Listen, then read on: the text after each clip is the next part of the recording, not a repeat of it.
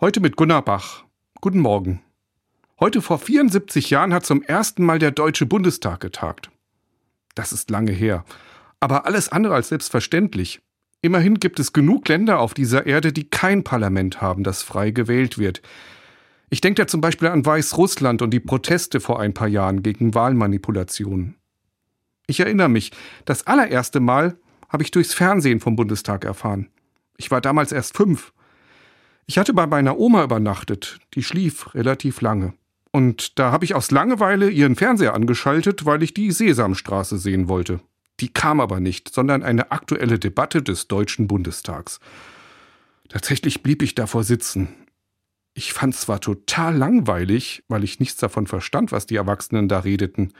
Da gingen Leute zu einem Rednerpult und schimpften. Dann lobte ein anderer auf einmal das, was der Bundeskanzler macht.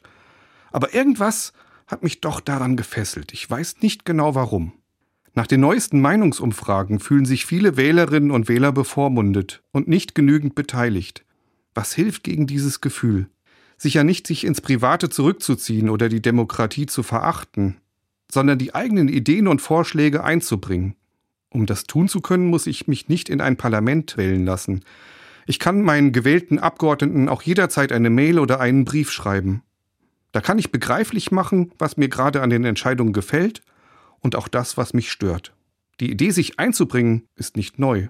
Schon der Prophet Jeremia in der Bibel riet seinen Landsleuten, die in der Fremde verbannt waren, in einem Brief: Suchet der Stadt Bestes und betet für sie, denn wenn es ihr gut geht, geht es auch euch gut.